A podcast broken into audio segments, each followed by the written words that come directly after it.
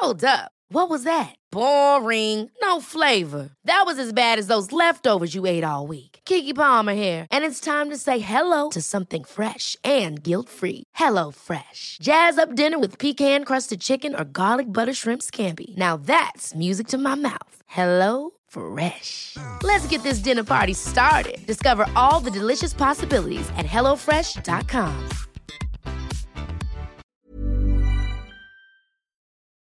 Hola, bienvenidos a Medita Podcast. Yo soy Mar del Cerro, tu guía de meditación y coach de bienestar. Y esta es nuestra sesión número 287, Personas altamente sensibles y mindfulness. Entrevista con Carla Carrión.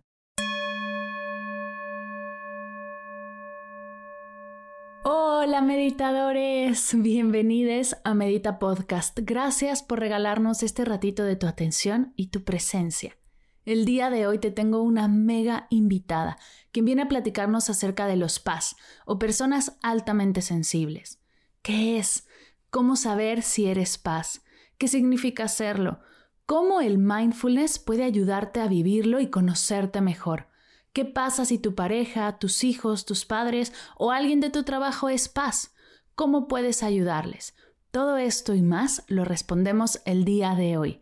Pero antes de presentarte a Carla y pasar a la entrevista, te cuento que este año, por única y especial ocasión, hemos abierto un grupo de acompañamiento en el taller de cierre y apertura de ciclos para cerrar el 2022 y abrir el 2023 juntas en comunidad. Si estás buscando cerrar este año con intención, soltar todo lo que ya no te está funcionando, pasar página y abrirte al 2023 con ligereza, con claridad y con una intención poderosa, y mejor aún, si quieres hacerlo de la mano de un hermoso grupo para que en comunidad podamos apoyarnos, motivarnos, inspirarnos, este taller es para ti. Tienes toda la información en mardelcerro.com diagonal alineada, mardelcerro.com diagonal alineada y en las notas de la sesión. Ahora sí, te presento a Carla, nuestra invitada de hoy. Ella es facilitadora acreditada de mindfulness y compasión. Se ha especializado en personas altamente sensibles, en regulación emocional a través del cuerpo y en enfoque informado en trauma. Acompaña a personas en procesos de aprendizaje y práctica de recursos para gestionar los pensamientos, las emociones, el estrés y la ansiedad. Carla imparte sesiones individuales y grupales en línea y presencial en Valencia. Sin más, te dejo con nuestra charla. Espero que la disfrutes tanto como la disfrutamos nosotras.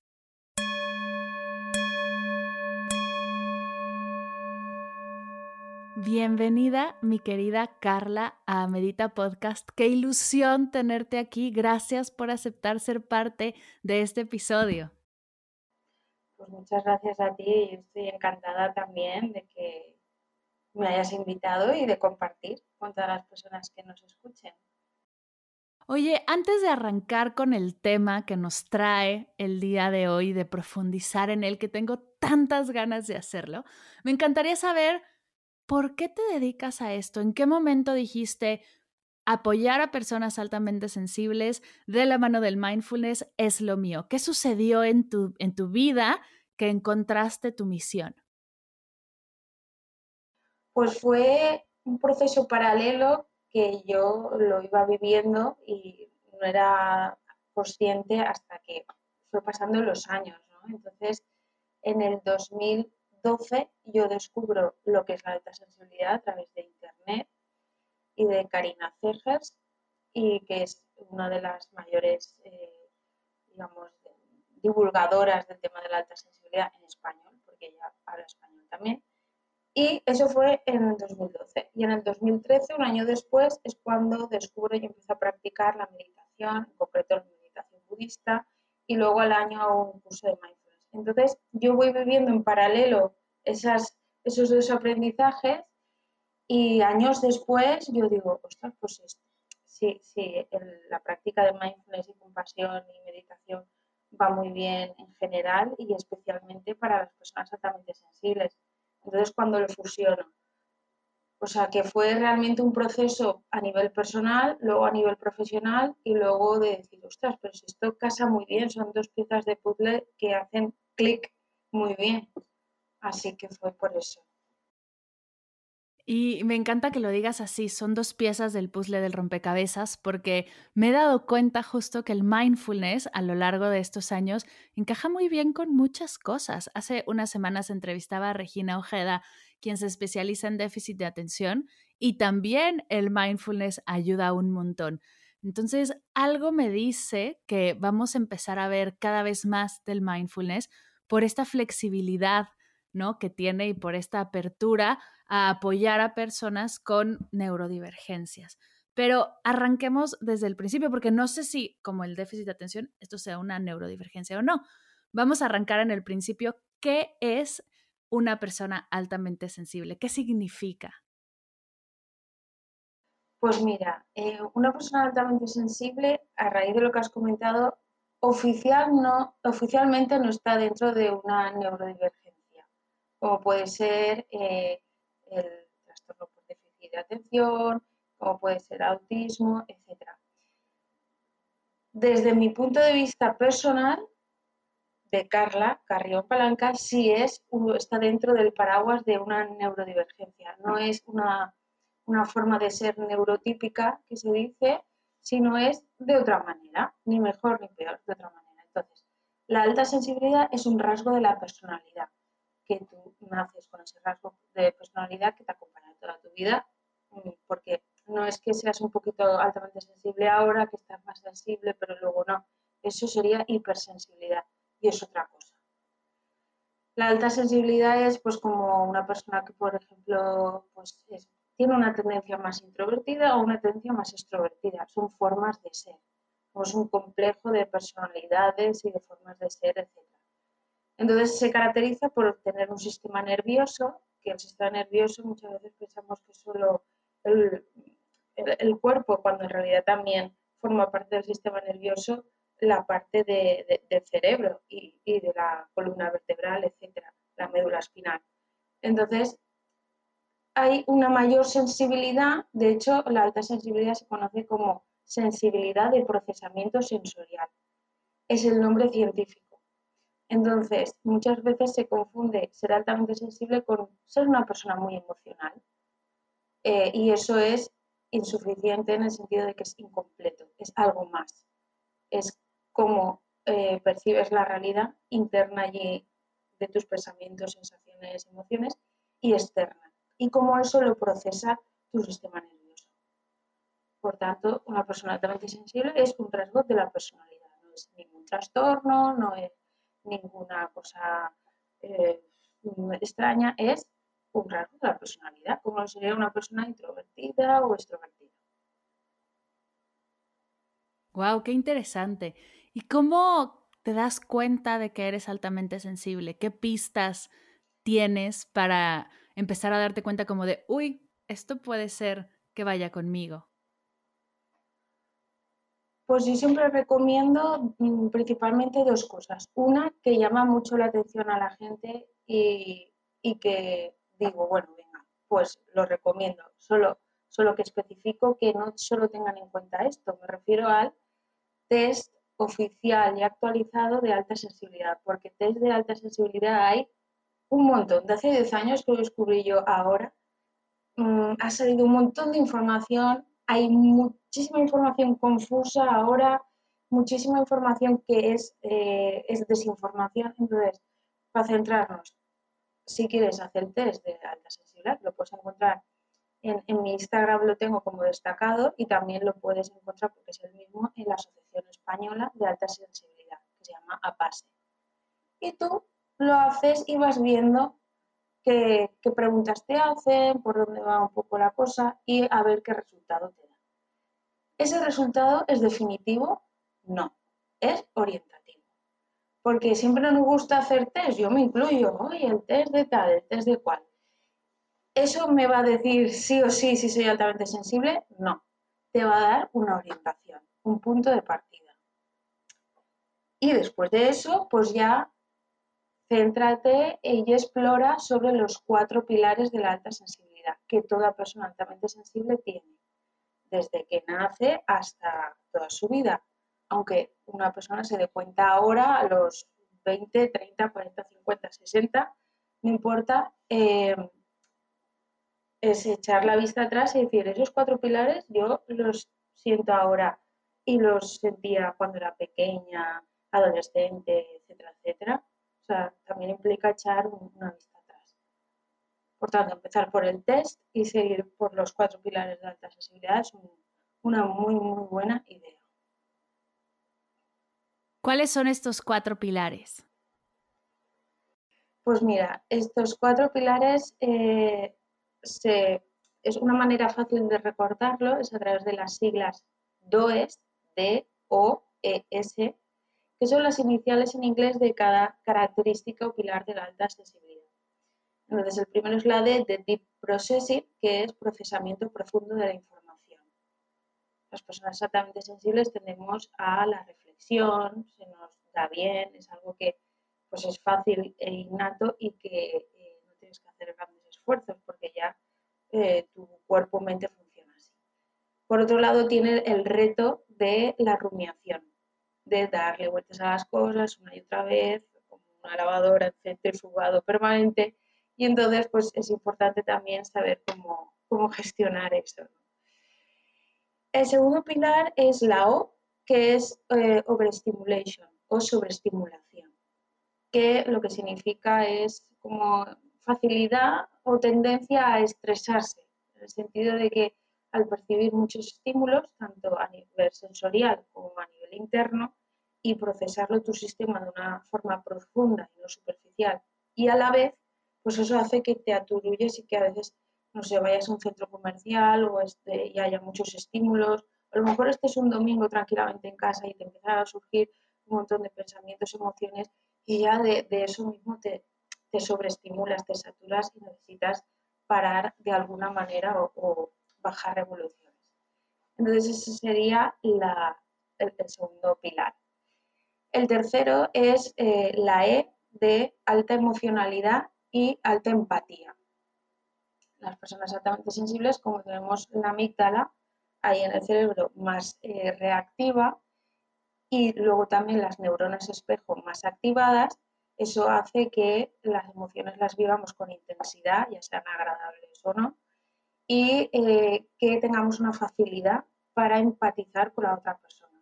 Eso sí, si nos sobreestimulamos, se puede bloquear la empatía, porque a veces yo he oído algún comentario, oye, pero esta persona no es totalmente sensible, pues, qué poco empática es, o qué poco, no decían que tenía empatía, y es como sí, pero si tú estás bloqueado y estresada, eh, la empatía ahí se bloquea y no, no, no funciona. Y a la, última y el cuarto pilar es la S, que es sensibilidad a las sutilezas del entorno. a lo mejor vas a, te encuentras a alguien y, uy, te has cortado el pelo, o a lo mejor estás en una reunión con otras personas y notas, no sé, como una sensación del estado anímico de otra persona, o vas a una casa y le dices, mira, cambia un cuadro. Es como que tienes esa facilidad para fijarte en, los detalles del entorno. Ok, entonces si ahora una persona que nos esté escuchando se familiariza con alguno, con supongo que más de uno de estos cuatro pilares, podría ser que sea altamente sensible y lo invitamos a hacer el test para descubrirlo, ¿no? Va por ahí. Sí, exacto. ¿Tú, ¿Tú eres una persona altamente sensible? Sí, sí, yo lo descubrí hace 10 años y en estos 10 años activamente a nivel personal y luego profesional he estado eh, yendo a todo lo que se organizaba sobre el tema porque me, interesa, me interesaba y me interesa mucho. O sea que sí, sí. Yo, como digo yo, yo soy altamente sensible y más cosas. Por eso, si eh, alguien que nos escucha dice, ah, pues yo también, pues, eh, pues mira, tú y yo tendremos la alta sensibilidad en común. Y luego aparte cada uno tendrá su historia personal, otros rasgos de personalidad, etc. Ok, ¿y cómo te diste cuenta? ¿Cuáles fueron las pistas? ¿Alguno de estos pilares que se note más en ti o que tú notes más? Pues mira, mucha gente dice, yo siempre he notado que era una persona muy sensible, que lloraba enseguida. En mi caso no, no, no era ese, yo no sentía que, llorara con facilidad también. Eso es algo que se puede bloquear eh, etcétera, ¿no? Yo, sí que em, me sentía desde pequeñita una persona muy, muy tímida, muy, muy, muy, muy tímida. ¿Eso significa que las personas altamente sensibles sean tímidas? No, no tiene por qué, porque la alta sensibilidad se ha visto que de, las personas altamente, altamente sensibles, en torno a un 70% tiene tendencia introvertida y un 30% aproximadamente eh, tendencia extrovertida. Las personas introvertidas son tímidas, no tiene por qué. Puede haber una persona extrovertida tímida. Son diferentes conceptos. Yo me sentía eso, mm, sensible, sobre todo yo diría más que sensible y tímida. Entonces mm, yo decía, madre mía, no sé, esto, o sea, es como si ves a un pájaro en una jaula y dices, y, yo me sentía así, digo, ostras, pero si yo quiero salir y expandirme, ¿qué me pasa? ¿no? digo que esto sea solo fruto de la alta sensibilidad, también son de las experiencias que vas viviendo, de tu genética, de tu vida, etcétera, etcétera. Entonces, bueno, pues con el paso del tiempo he ido pues conociéndome más, practicando el autocuidado y demás, y yo me di cuenta, pues mis pistas no fueron que lloraba mucho, por ejemplo, como le ha pasado a otras personas, en mi caso era más, pues eso, uy, pues qué, qué, tímida soy, ¿no? Es que este ya llega a un grado patológico, o sea, lleva ya a una, a una fobia social. Entonces, eh, no todas las personas altamente sensibles les pasa esto. En mi caso sí fue así, porque se juntaba con otras cosas. Y bueno, pues en mi caso esas fueron las pistas, básicamente. Uf, qué fuerte.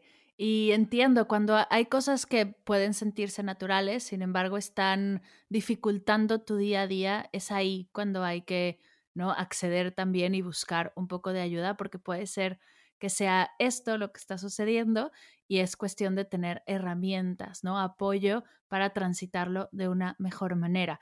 ¿Cuáles son los retos de una persona altamente sensible hoy en día? ¿Está el mundo hecho para las personas altamente sensibles? Pues el mundo yo diría que no está diseñado para la humanidad. Ya puestos a hablar, no es un mundo eh, donde prime lo humano, eh, más bien lo artificial, que también se puede entender por otras visiones.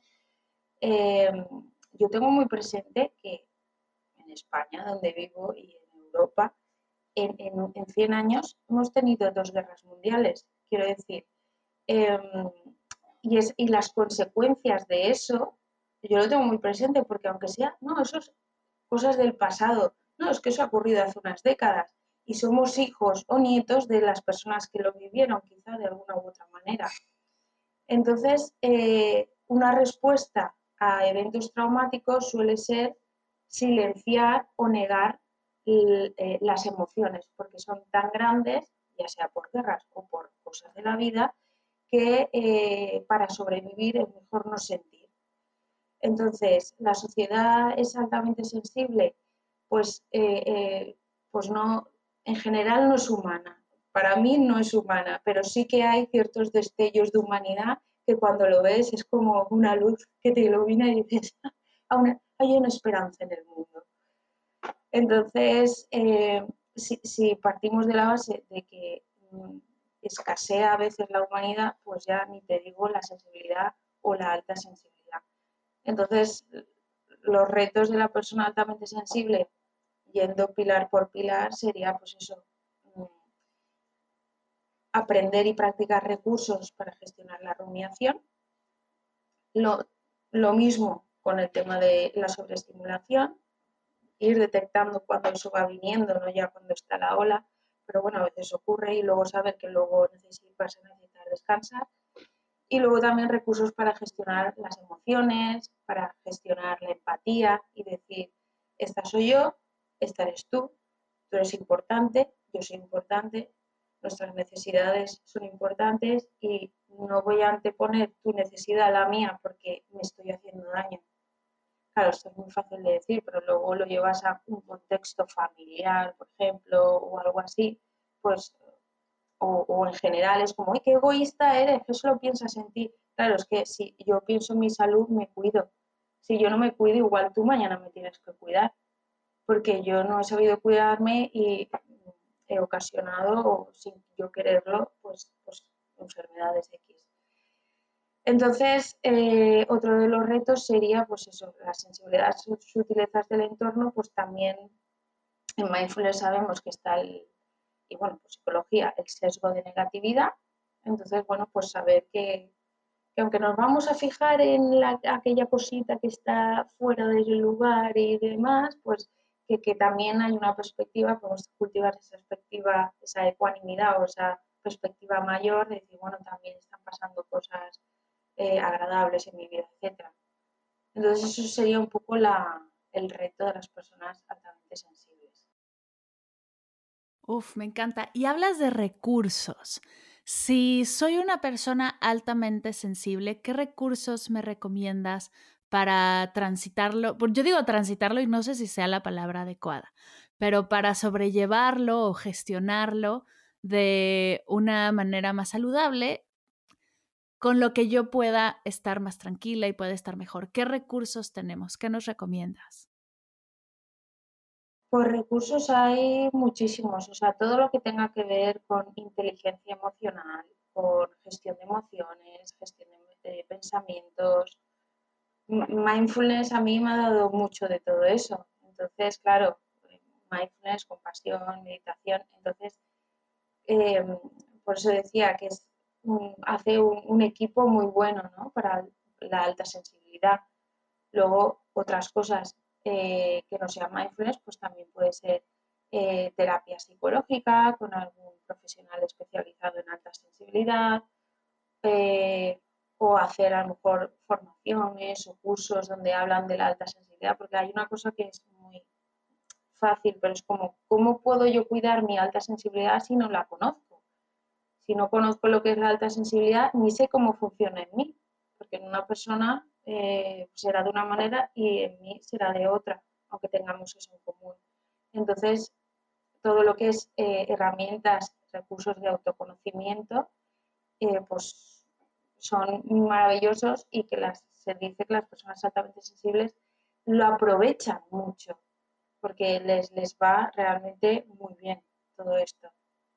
Entonces, lo mismo, pues, pues eso, todo lo que es, me viene, por ejemplo, todo lo que es el movimiento no el movimiento eh, de postureo del minimalismo, sino de, verdad, o sea, el minimalismo o la vida slow, todo eso, mi padre me dice muchas veces, tú slow, ¿no? Tú slow, a ti te gusta lo slow. Y digo, sí, a mí lo, a mí lo slow.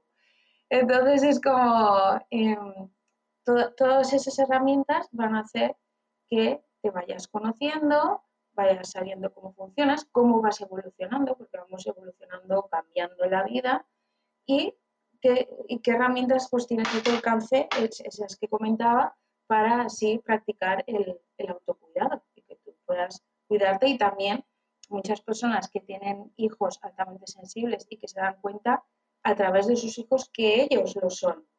Y ahí la persona sí que es un empujón súper grande para que en ese momento la persona diga, es mi hijo, es mi hija, aquí voy a hacer lo imposible. O sea, casi que se hace más por los hijos que por uno mismo. Es un buen impulso el tema de, hijos altamente sensibles. Oye, qué interesante que, pues lo comentes. Una, es, es algo, el ser altamente sensible es algo con lo que naces? ¿Es algo genético o es algo que se desarrolla? ¿Cómo, pasa de generación en generación? Sí, es algo eh, con lo que tú naces. Sí que es cierto que hay personas, como digo, que ahora hay mucha más información que hace 10 años cuando yo lo descubrí, pero también mucha eh, desinformación, porque hay personas que han llegado a afirmar que la alta sensibilidad es una consecuencia de un trauma de desarrollo o de un trauma que tú has tenido eh, mientras eh, te, desarrollabas o durante tu vida. Y eso es algo totalmente incorrecto. De hecho, eh, que esas personas acudan a las fuentes de información donde se habla de la alta sensibilidad y donde se habla del tema del trauma y, como es mi caso, lo que he hecho, y viendo ambas cosas dices, es que pueden convivir pero que una persona tenga un, eh, un trauma, por ejemplo, no significa que, que no sea altamente sensible y lo que tengas un trauma. Entonces, es una cosa que tú desde que naces, pues eres altamente sensible. Y eh, sí que es algo hereditario. Es decir, si tú eres altamente sensible, alguien que nos está escuchando dice, pues yo no lo sé o yo sí que soy altamente sensible, es porque tu padre o tu madre, o los dos, son altamente sensibles. Y echando para atrás, algún abuelo, alguna abuela también. ¿Eso significa que si yo soy altamente sensible voy a tener un hijo altamente sensible? No tiene por qué. No tiene por qué. Pero sí que es algo hereditario. Wow, qué interesante. Oye, y ahora que hablabas acerca de los hijos, eh, ¿qué puedo hacer yo si no soy altamente sensible, pero convivo con alguien que lo es, una pareja, un colega del trabajo, un hijo? ¿Qué herramientas tengo para apoyarle? O, igual y para hacerme, ah, no, hacerme un paso para atrás y dejar que experimente sus emociones. ¿Qué nos recomiendas a los que no somos altamente sensibles? ¿Cómo podemos ser aliados de los PAS?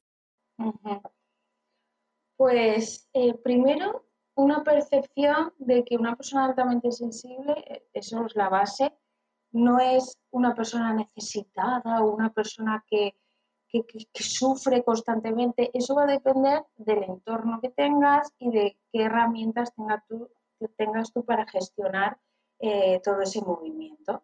Entonces, si, si, una persona no es altamente sensible, pero a su alrededor, ya sea por familia, por trabajo, tiene personas altamente sensibles, pues una cosa que le recomendaría sería eh, informarse sobre la alta sensibilidad e incluso, antes que eso, preguntarle a la persona. Preguntas que no sean invasivas, que sean desde la curiosidad, desde esa cualidad también mindful de, la curiosidad y mente de principiante, de decir, eh, no sé sobre este tema, pero me gustaría aprender porque te valoro y, y, quiero que tengamos una relación, porque esto es bidireccional. Si una persona empieza como a cuidar a proteger la persona altamente sensible y esta persona no hace nada, esto es un rol de víctima total. Entonces de ahí nos tenemos que ver de igual a igual. No hay una superioridad por un lado o no. Entonces, al igual que esta persona se interesa por la otra, lo lógico es que la otra se interese, la persona altamente sensible se interese. Si no hay esa, ese interés mutuo, pues bueno, a ver, con niños es diferente porque están desarrollándose pero entre adultos sí que es importante que haya esa bidireccionalidad. Entonces, lo primero, si es un adulto, oye, mm, me he enterado de esto, tú eres altamente sensible, eh, ¿me puedes contar un poco? Oye, pues tengo curiosidad, preguntar, preguntar de una manera sana. Y luego otra cosa que haría, por ejemplo, sería, pues hay libros, hay vídeos, hay mucha formación sobre el tema. En concreto hay un vídeo eh, gratuito que se emitió en televisión española hace unos años, que se llama Sensibilidad al trasluz. Es un documental, Sensibilidad al trasluz, donde la persona pues, puede verlo de manera gratuita y hacerse una idea sobre cómo son las personas altamente sensibles. Claro, eso sí, sí, sí te relacionas con un adulto, si te relacionas con un hijo que, que es pequeñito y demás, pues entonces ahí lo mejor para acompañarles, por ejemplo, hay libros que ha escrito Elaine Aron, que es la descubridora de, este rasgo, que ella también decía, es que es algo más allá de la timidez, es que es algo diferente, ¿no? Y, lo y ella empezó a investigar porque ella, porque ella es altamente sensible.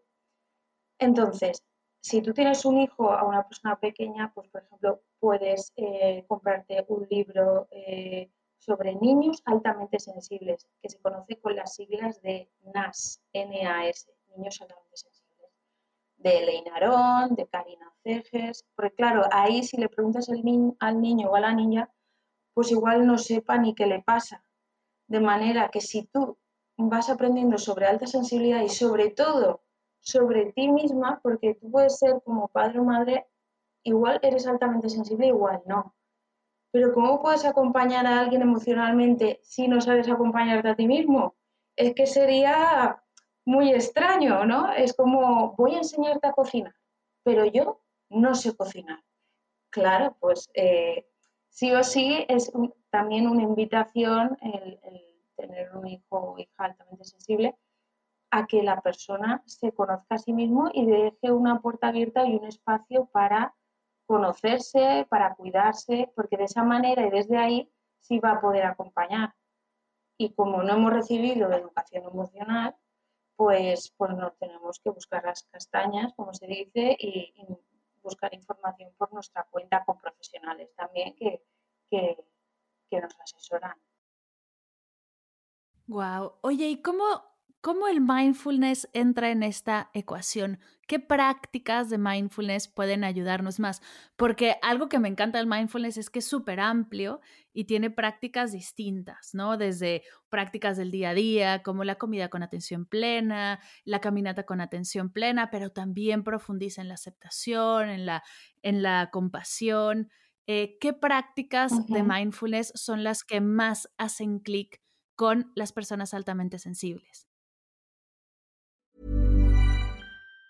Planning for your next trip? Elevate your travel style with Quince. Quince has all the jet setting essentials you'll want for your next getaway, like European linen, premium luggage options, buttery soft Italian leather bags, and so much more. And it's all priced at 50 to 80% less than similar brands. Plus, Quince only works with factories that use safe and ethical manufacturing practices. Pack your bags with high-quality essentials you'll be wearing for vacations to come with Quince. Go to quince.com slash trip for free shipping and 365-day returns.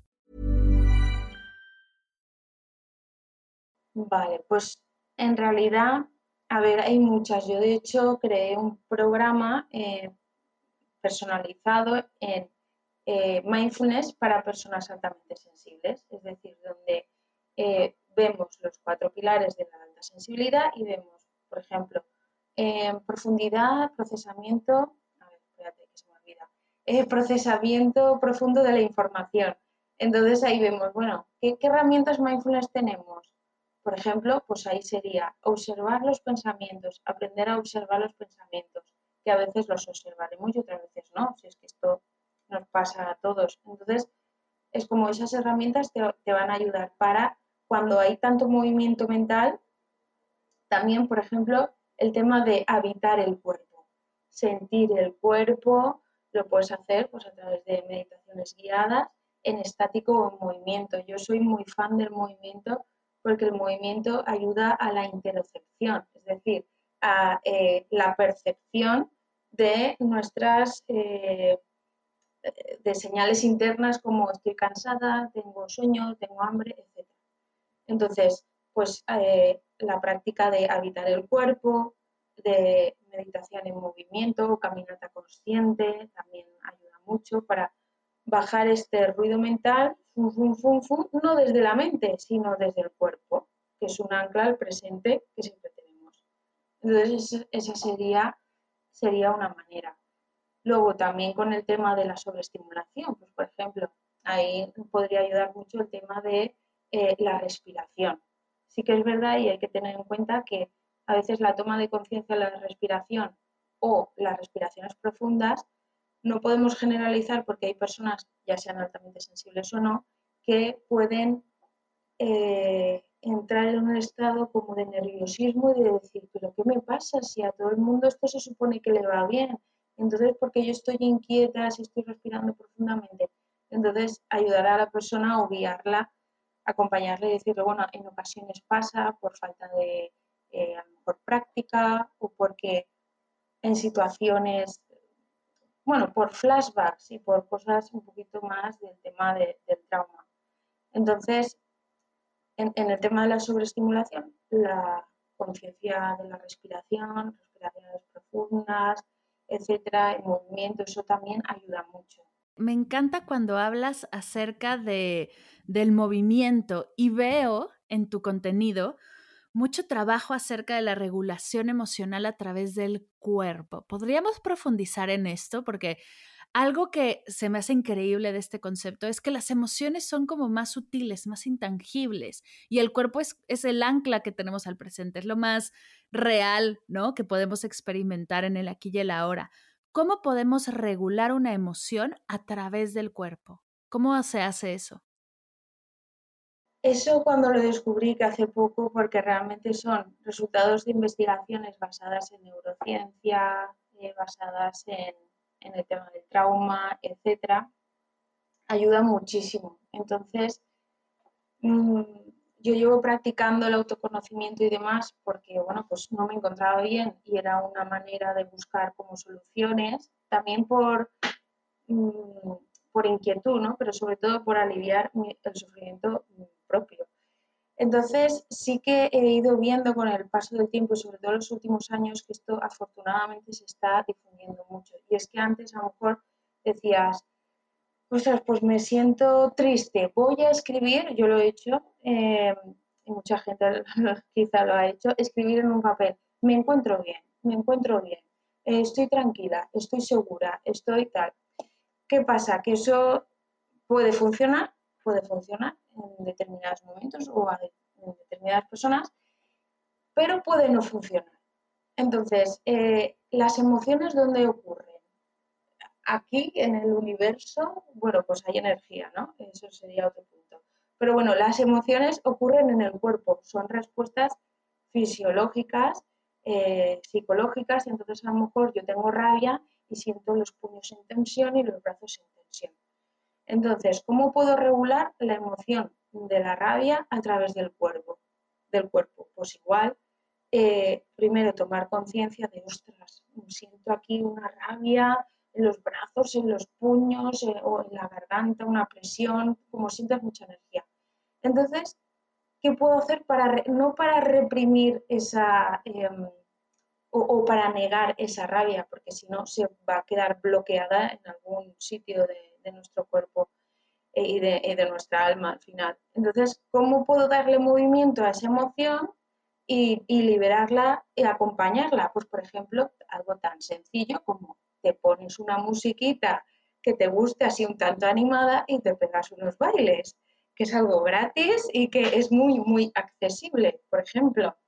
Y, cantar. Es que a veces, como hemos perdido la conexión con cosas tan sencillas como es caminar, bailar, eh, cantar, eh, mirar el cielo, etcétera, pues es un poco volver a, estas cosas, ¿no? Y decir, bueno, pues igual la rabia, en vez de sentarme a escribir, estoy bien, estoy bien, estoy a salvo, pues tu cuerpo lo que necesita es que se lo demuestras en su idioma, que es pues, a través del movimiento, a través del tacto, a través de la respiración, a través de un paseo, a través de hablar con alguien, y expresarle cómo te sientes, o escribirlo también sirve, ¿no? De hecho, dicen escribir cuando estás enfadada en un papel y luego incluso coger ese papel, romperlo y tal, ¿no? Entonces, es como que ahí estás utilizando el cuerpo para regular tu emoción de la rabia. Entonces, claro, se ha visto que eso realmente es el camino, más que utilizar la parte racional de nuestro cerebro, o sea, utilizarla, pero que no, em, no racionalizar la emoción. De, bueno, pues ahora como me encuentro eh, con rabia, voy a eh, pegar unos almohadonazos sobre la cama y así, que a ver, puede haber ese racionamiento porque, bueno, pues esa racionalización, mejor dicho. Pero eh, a través del cuerpo te ayuda un montón, al igual con la tristeza, al igual con la alegría, al igual con el miedo, se, ha visto que a través de, se llama de hecho regulación somática. Soma viene de la palabra cuerpo.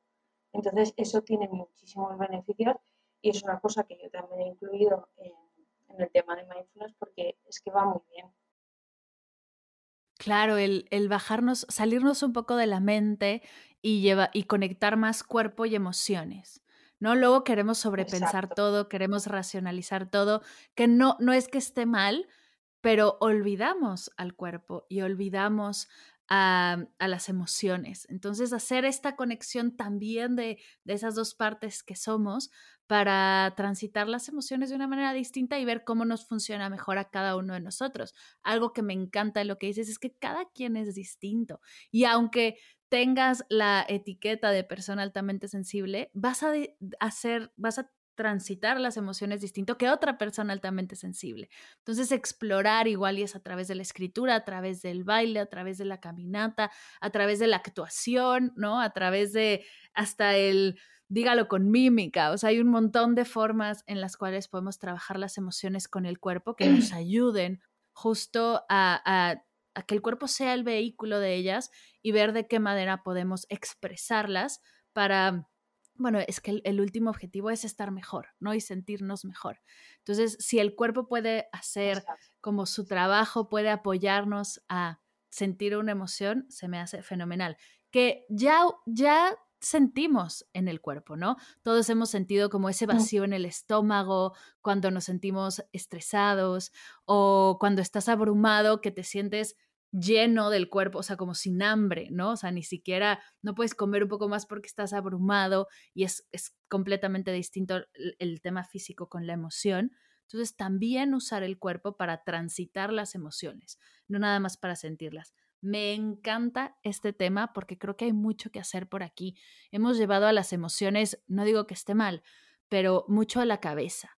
Y las estudiamos y las trabajamos y las escribimos, pero, ay, el cuerpo tiene que entrar también ahí, tiene que tener este, estas tres patitas, nuestro banco, para poder transitarlas de una manera mucho más saludable.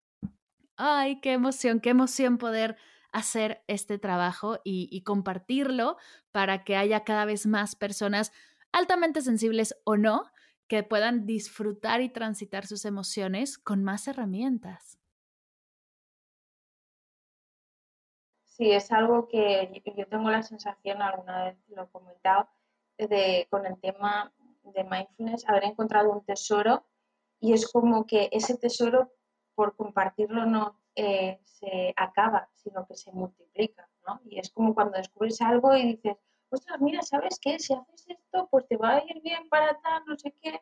Luego con el tema de la, de la alta sensibilidad igual, es como, ostras, pues sabes que pues hay personas que tal, pues prueba esto, porque entonces, claro, es el, el decir, ostras, es que me voy encontrando por el camino tesoros, que claro, es que esto, eh, ¿cómo me lo puedo quedar para mí? Pues que hay personas que, que, lo utilizan en su día a día y tal, y hay personas que nos gusta compartirlo y poder, eh, eh, pues que llegue al mayor número de personas posible, porque es como, ostras, no sé, es como descubrir el, cofre del tesoro, ¿no? De, ese mapa de, los piratas y decir, ostras, mira, qué, tesoro, pero es que no, no, por decírtelo no, no, se va, no va a escasear, sino al revés, es que se, expande más. Entonces, claro, pues eso es lo que me motiva también. Uf, conecto muchísimo con lo que dices. Yo justo arranqué este podcast pensando, pero ¿qué va a pasar si se me acaban los temas? ¿No? ¿Qué tanto me va a dar la meditación y el mindfulness para platicar? Llevo cinco años, 280 episodios y no se acaban los temas y, sigue habiendo más cosas con las cuales relacionar la meditación y más formas en las cuales podemos profundizar. Y esto solo se multiplica, de verdad que no hay, no hay límites porque no hay límites a nosotros mismos y eso es, es lo más importante, yo creo. La meditación habita en nosotros, el mindfulness habita en nosotros y nosotros no habría mindfulness porque no habría quien hiciera estas, estas actividades, estas prácticas. Entonces, qué lindo es seguir conectando estas cosas que nos suceden en el día a día con una práctica de autoconocimiento que nos puede ayudar a transitarlas de una mejor manera. Me quedo con una frase que dijiste que me llegó al corazón. Para sobrevivir es mejor no sentir. Y creo que estamos en el momento de liberarla y de darle la vuelta. Para vivir plenamente es mejor sentirlo todo. Todo, todo, todo con el cuerpo, la mente, las emociones, con el ser espiritual, porque no se trata de sobrevivir se trata de vivir plenamente. Y gracias, Carla, por estar aquí, porque eres una profesional de la salud que nos ayuda justo a eso, a vivir las emociones de una mejor manera, de una manera más saludable, con la cual podamos vivir plenamente. Antes de cerrar, antes de irnos a las preguntas finales de Medita Podcast, algo que se haya quedado en tu corazoncito que quieras decir, que quieras compartir, algo con lo que al principio entraste y dijiste, tengo que comentar esto que no hayamos tocado. Pues bueno, básicamente darte las gracias por las palabras que me has dedicado y, bueno, pues darte las gracias de nuevo por invitarme. Y, también quería comentar, ahí que se me va y me, vuelve la idea, e, cuando me pasa esto digo, por eso hago mindfulness, porque me ayuda a centrarme, ¿no? Pues eso, es es con el tema este último que estabas comentando de no sentir, porque es, como, es, una oportunidad, el, bueno, pues cada época tiene lo suyo y, bueno, pues, pues, pues eso, que ahora es una oportunidad para, para aprender este lenguaje de las emociones, ya sé lo que quería decir, y que a veces me da la sensación que no es que estamos avanzando y evolucionando, sino que estamos recordando porque muchas prácticas en general ya se hacían hace siglos, pero se nos ha olvidado porque revolución industrial, tipo, yo hablo mucho de la historia, pero es que es, eh, es parte también, ¿no? Entonces es como estamos recordando, imagínate, hace más de dos mil y pico años, la gente meditando y diciendo, no, yo es que no medito porque como no tiene evidencia científica, que la ciencia es muy importante, yo sigo a la ciencia y apoyo la ciencia, pero no significa que la ciencia y la espiritualidad, que para mí es aquello que no tiene evidencia científica, pero sí sientes que existe, son amigas. La ciencia y la espiritualidad son amigas, van de la mano. Entonces es como, eh, pues eso, vamos a, a, seguir recordando cosas que ya sabían nuestros antepasados y por cosas de la vida pues hemos ido olvidando por, por Así que eso es lo que, lo que quería compartir. Me encanta, totalmente de acuerdo. Y también ser, ser más compasivos con la ciencia, ¿no? A mí me pasa mucho que ahora ya hay un montón de ciencia detrás de la meditación, del mindfulness, de las personas altamente sensibles y de todo esto que conocemos, pero también la ciencia ha tenido su proceso. Para la ciencia se necesitan presupuestos, se necesita gente interesada, o sea, se necesita un montón de pasos para desarrollar ciencia de, de todas estas cosas que vivimos.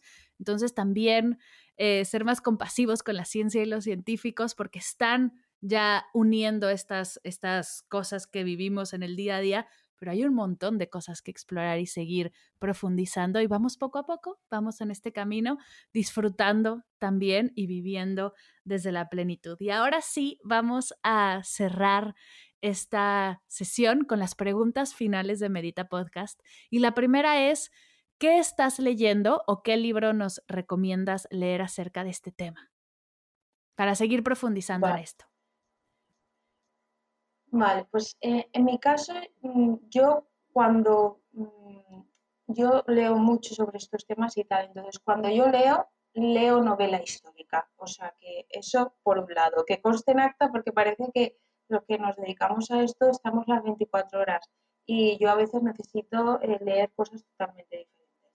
Pero bueno, en cuanto a un libro, casi que cualquier libro de Thich Nhat Hanh, el monje budista que murió este año, si digo bien, eh, es el padre de mindfulness, de, bueno, el hombre era de Vietnam, pero por la guerra y todo, pues se tuvo que ir. Entonces, es, es que escribe con una mm, poesía eh, y una prosa mm, que llega no a un sentido no es tan lógico como a lo mejor los libros de eh, um,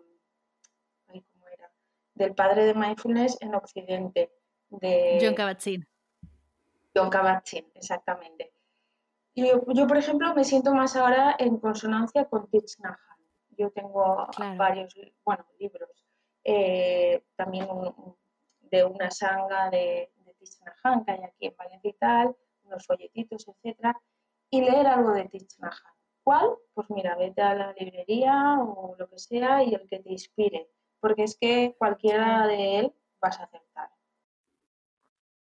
Uf, totalmente de acuerdo, también es de mis autores favoritos. Eh, y bueno, en, en sí, Guru, eh, la verdad es que es mucho más que nada más su autor, pero es que su obra es maravillosa y algo que nos quedará por siempre. La siguiente pregunta es, ¿qué es para ti meditar? Pues meditar, buena pregunta, porque hay muchas, muchas eh, definiciones.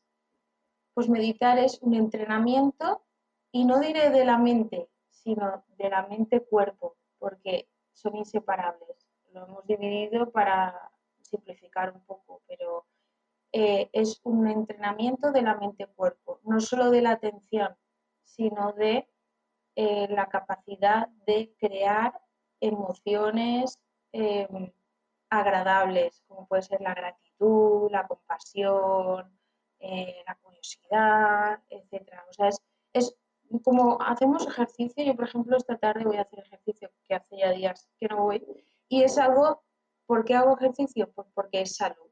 Y al final mm, hasta me lo paso bien. Entonces, ¿por qué recomiendo la meditación? Y meditaciones hay muchas. Hay meditación mindfulness, meditación con mantras, meditación budista, meditación, muchas, muchas. Entonces, la meditación es como un deporte. Búscate el que te guste. Vete con las personas que te inspiren. Eso es la meditación para mí, un deporte de la mente-cuerpo que va genial para la salud mental, siempre y cuando sea adaptado a ti.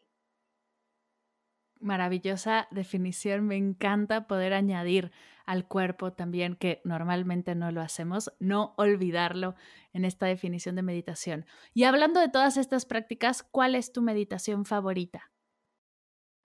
o práctica favorita. Yo todo lo que sea movimiento. Al final yo me he formado y vengo como muchos de personas del paradigma de estar en quietud, sentada, en el flor de loto o en una silla, lo que sea. Pues mira, a mí lo que me más, más fácil me resulta es caminata consciente, eh, baile consciente, em, el, llevar la atención al día a día, porque a veces puede ser que meditemos 10 minutos porque lo tenemos que hacer o lo queremos hacer porque nos va bien y ya el resto del día como se nos, se nos olvida, pero si vamos poquito a poco a nuestro ritmo y a nuestros gustos, enamorándonos de la práctica, pues al final ya te sale de forma natural. El, día, el otro día fui a comer y fue una meditación mindful total. Entonces todo lo que implique movimiento a, a mí me apasiona, es de, lo de mi preferido. Y de los beneficios que has visto en ti gracias a la práctica meditativa, tres cosas que te ha regalado. ¿Cuáles son esos, ese top tres que nos puedas compartir? Pues me ha traído esperanza en que las cosas, eh, bueno, que puedes dejar de sufrir o relacionarte de una manera diferente con el sufrimiento, con el dolor, que ya sé que no es lo mismo, pero bueno, esperanza. Otro de los beneficios, practicidad, eh, mucha, mucha practicidad, porque sí que si te vas a la parte, si nos vamos a la parte más teórica hay mucho, pero al final yo quiero que me sirva en mi día a día y así es como lo quiero transmitir. No llenarse la cabeza, más vale 10 eh, minutos de práctica que leerse 100 libros, es una manera de hablar practicidad me ha traído y beneficios, pues mira, eh, es que he conocido y sigo conociendo a personas súper interesantes y es un viaje súper chulo. O sea que, y ahora mira, estoy contigo, o sea que es una manera, te diría que de socializar, de conocer gente que está como en tu sintonía y, y me ha traído pues eso, personas, seres pues muy interesantes, la verdad. Ay, qué bonito. Me encantan estos beneficios de la práctica porque estoy contigo. Cuando encuentras algo que conecta contigo y, realmente vas hacia adentro, también eh, te regala ese ir hacia afuera y conectar con personas que tienen estos mismos intereses, lo cual es maravilloso.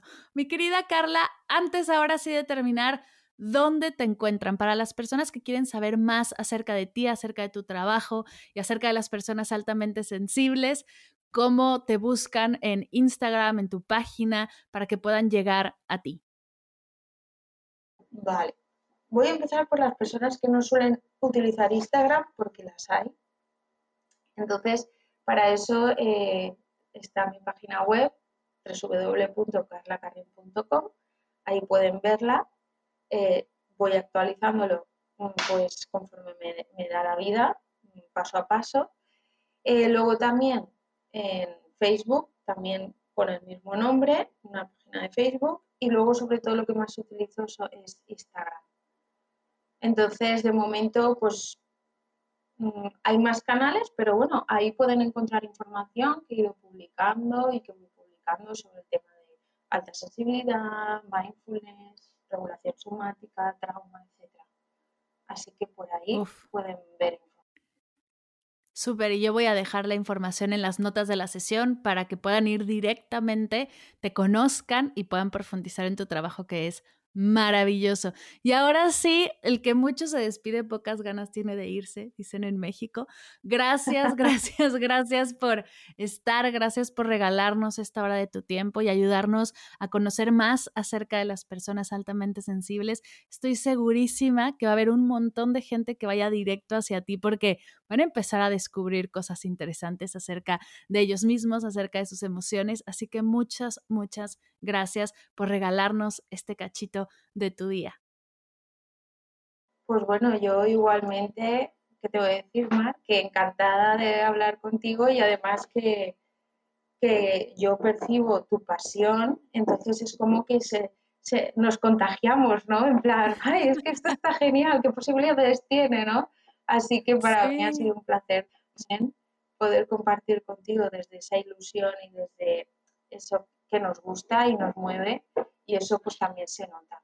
Así que ah. pues te agradezco mucho que me hayas invitado y a, seguir enamorándonos de, la práctica, un amor no romántico, sino un amor realista, del día a día, del que a veces cuesta y otras veces es maravilloso, normalmente. Así que, bueno, sí.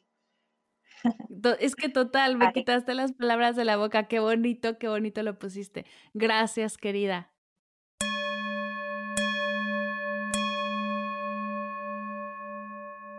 Gracias, gracias, gracias, querida Carla, por compartir conmigo y con todos los meditadores y las meditadoras tu sabiduría y tu experiencia. Dejaré toda la información de Carla y su proyecto en las notas de la sesión para que puedas conocer su maravilloso trabajo. Recuerda que si quieres cerrar el año en comunidad, conectar con tu intención del 2023 y aprender a sostener su energía para disfrutarla durante todo el año, puedes unirte al taller de cierre y apertura de ciclos desde una intención poderosa. El grupo para hacer el taller juntas comienza mañana miércoles 28 de diciembre, así que si es para ti, ve a las notas de la sesión, ahí encontrarás toda la información. Y si te gustó esta entrevista y crees que puede serle de apoyo a alguna amiga, algún colega, algún familiar, por favor, compártesela. Te tomará solo unos segundos dar clic en compartir, elegir directamente WhatsApp, donde podrás elegir a quién mandarla. Unos segundos de tu tiempo pueden llenar de claridad y bienestar a un ser querido. No pierdas esta oportunidad. Gracias por escuchar Medita Podcast para cursos de meditación en línea descargar tu diario de gratitud completamente gratis, escuchar esta y todas las sesiones de Medita Podcast y saber todo acerca del proyecto, te invito a visitar mardelcerro.com.